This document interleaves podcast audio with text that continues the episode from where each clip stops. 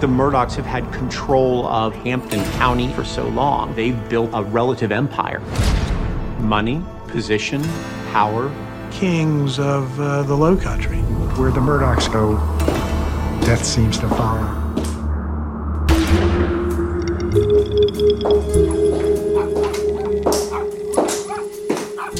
Histoire criminelle d'Amérique.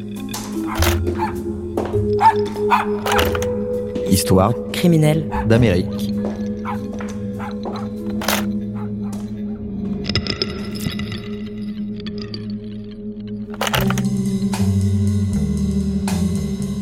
Alors Arthur, on vient d'écouter un extrait de la bande-annonce d'un documentaire intitulé Low Country, The Murdoch Dynasty, donc Low Country, la dynastie Murdoch, mise en ligne en novembre 2022, donc avant même le procès d'Alec Murdoch. Et cette bande-annonce insiste sur le statut quasiment royal dont disposait la famille dans le comté, avec son argent, son statut, sa puissance. Et la productrice de documentaire, Brooke Brunson, a eu un commentaire intéressant sur l'affaire. Elle a dit Cette histoire est plus étrange que de la fiction. Est-ce que tu partages ce constat?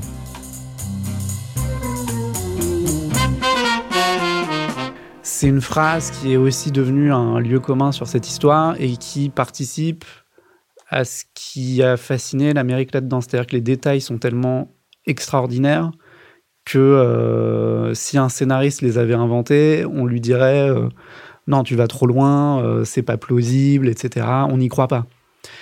Là, la valeur de cette histoire vient en partie du fait qu'elle est réelle.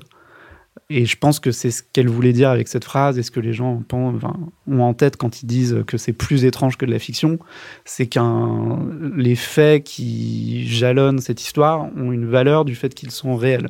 Et s'ils étaient inventés, on n'y croirait pas. Et ça raconte d'une certaine manière le fait que la réalité est toujours plus forte que la fiction, en tout cas dans ce cas-là. Là, il y a aussi autre chose, c'est que euh, les gens se comportent parfois comme des personnages de films. Ou euh, notamment bah, la chute du documentaire Netflix de la première saison, c'est Alex Murdoch enregistré depuis la prison et qui demande à son fils au téléphone si Netflix a déjà fait quelque chose sur son histoire. Donc en fait, les gens se visualisent et se vivent comme des personnages de fiction.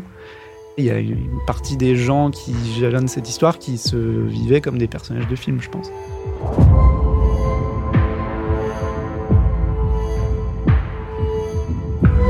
Toi, tu as eu l'impression de parfois de te retrouver transporté dans un film ou dans une série, euh, dans la façon, dans les rebondissements, dans.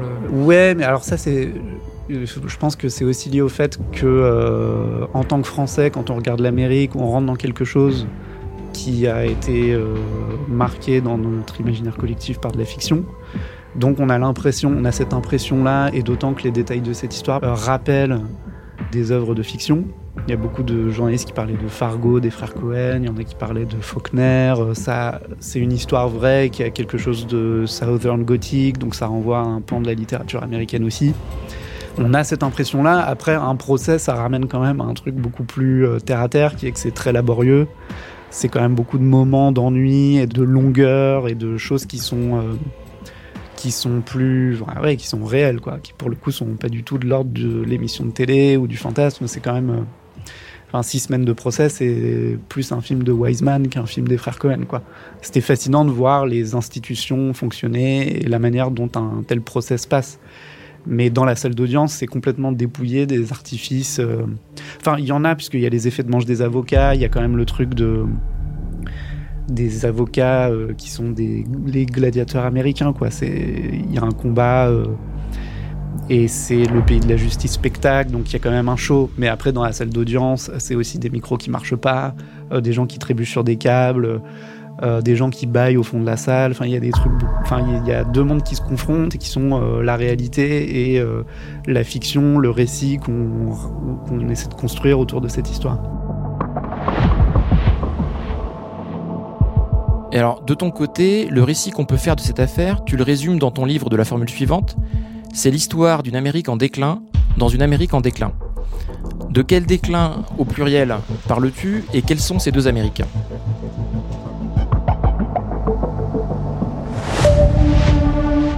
La première, c'est euh, la famille Murdoch. C'est euh, la famille de blancs privilégiés du sud des États-Unis euh, qui a prospéré pendant un siècle en ayant la main sur le comté, en nouant des relations avec les notables du coin. c'est une certaine Amérique qui a pu prospérer pendant un temps. La deuxième, bah, je pense que c'est pour ça que l'histoire intéressait, c'est un fait divers. Je pense qu'il fascine quand il résonne avec des peurs, des inquiétudes collectives. Et je pense que c'est une part de ce qui traverse cette histoire. Euh, l'addiction d'Alex Murdoch aux opiacés, euh, le rapport aux armes à feu. C'est peut-être euh, une thèse de comptoir, mais je pense que les États-Unis, c'est un empire en déclin et que cette inquiétude collective s'est cristallisée sur la chute d'Alex Murdoch parce qu'il incarne une autre Amérique, enfin une Amérique du passé qui est en déclin. Cette région-là, c'est aussi une région qui est euh, la région qui a lancé la guerre de sécession, qui a perdu la guerre de sécession. Est-ce que toi, tu, quand tu travailles sur ce sujet, tu sens le poids de ces décennies-là d'histoire et de déclin d'ailleurs euh, sur ces personnages et sur ce décor? Ouais, on le sent déjà parce que les gens en parlent. Euh, les gens parlent de la marche vers la mer, donc cette expédition militaire menée par euh, le général Sherman qui, a traversé le sud des États-Unis et donc euh, politique de la terre brûlée. Ils ont mis le feu euh, aux plantations, ils ont pillé. L'idée c'était vraiment de traumatiser le sud des États-Unis. Donc ça, les gens en parlent puisque la marche des Carolines a traversé le comté de Hampton. Ensuite, ça existe parce que les Murdochs se sont installés sur ce territoire juste après la fin de la guerre civile, pendant la période de reconstruction en fait. Donc euh, l'arrière-grand-père Randolph Murdoch a ouvert son cabinet à cet endroit-là pendant la reconstruction euh, et, c'est une famille qui n'a pas bougé pendant un siècle et qui euh, de fait incarne tout ce qui a suivi la fin de la guerre de sécession. And what started out as an investigation into her death snowballed into what's shaping up to be one of the biggest crime stories of the century, with one man in the middle of it all.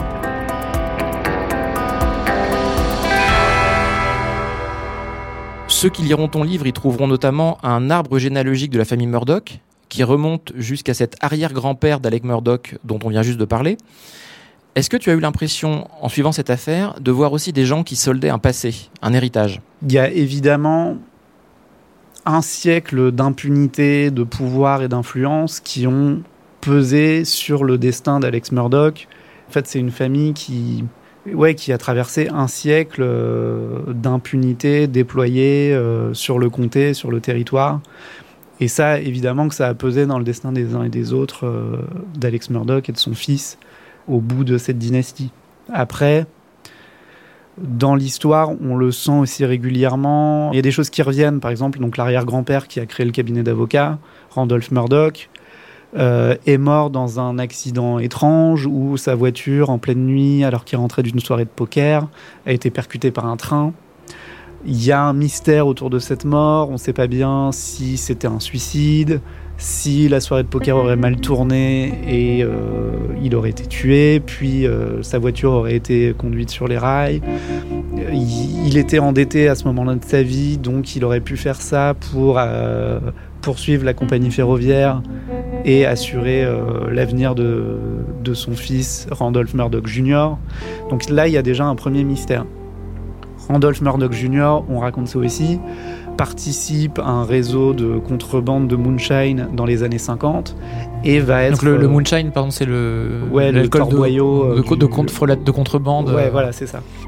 Il y a des distilleries euh, illégales qui ont essaimé pendant la prohibition et Randolph Murdoch euh, participe à ce réseau de contrebande dans les années 50 et va être jugé en 56 pour dans le procès qu'on appelle la conspiration du Colton du whisky de Colton County.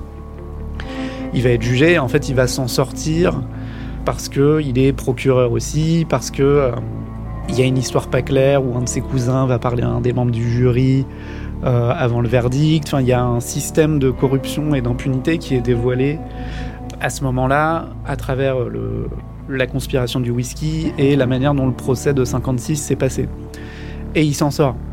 Donc il continue et il redevient procureur à la suite de ce procès et euh, les Murdoch repartent. Donc ça crée encore un sentiment d'impunité. C'est une histoire qui raconte comment la richesse, le succès, euh, l'idée de la réussite se mêlent à un sentiment d'influence, d'impunité et de corruption, et qui court sur un siècle, et dont, enfin en bout de chaîne, c'est Alex Murdoch. Pour tout un tas de raisons, je pense qu'il arrive trop tard et qu'il peut plus euh, jouir du même, euh, de la même prospérité que ses aïeux ont installé sur le territoire pendant près d'un siècle.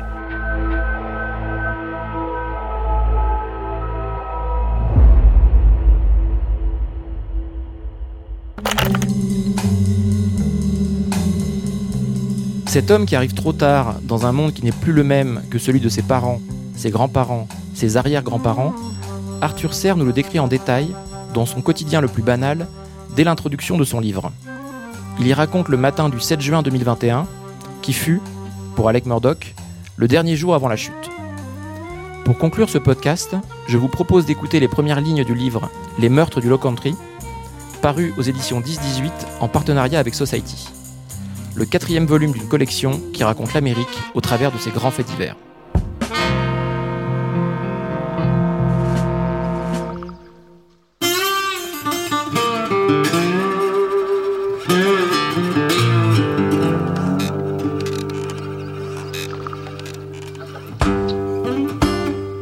« 7 juin 2021. Plusieurs heures déjà que les rocking chairs se balancent, que les climatiseurs tournent, et que les moustiques bourdonnent dans la chaleur moite, bientôt suffocante, quand Alex Murdoch se lève enfin. À 53 ans, il n'est pas du matin, et on ne va pas le refaire. Ces temps-ci, la balance indique 120 kilos. C'est beaucoup, même pour un grand gaillard d'un mètre 93. Mais là non plus, on ne le changera pas. Après tout, c'est aussi ce que les autres aiment chez lui. Cet embonpoint honnête, cette jovialité aimable et cette bonhomie si évidente. Dans le miroir, en cette fin de matinée de printemps, ses cheveux blancs se mêlent aux roux au-dessus d'un visage rose.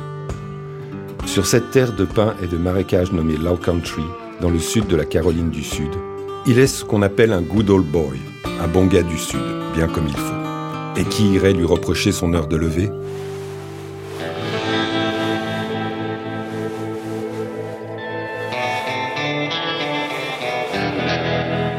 Alex enfile un pantalon kaki, un polo à manches courtes, une paire de chaussures en cuir marron bien rangées. Son épouse, Maggie, est déjà partie.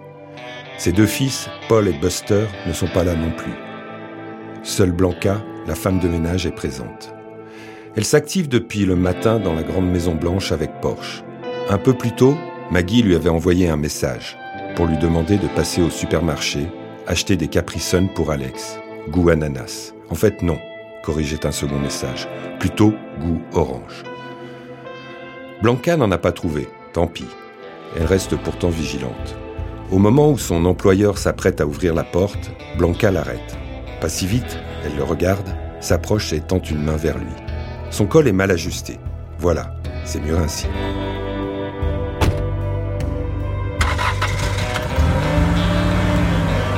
Alex Murdoch monte alors dans sa voiture. Son Chevrolet Suburban emprunte un chemin tracé entre deux rangées d'arbres. Il passe un muret de briques rouges et quitte son domaine, une immense propriété reculée dans un désert gris, vert, marron, à cheval sur deux comtés, le 4147 Moselle Road, dite Moselle.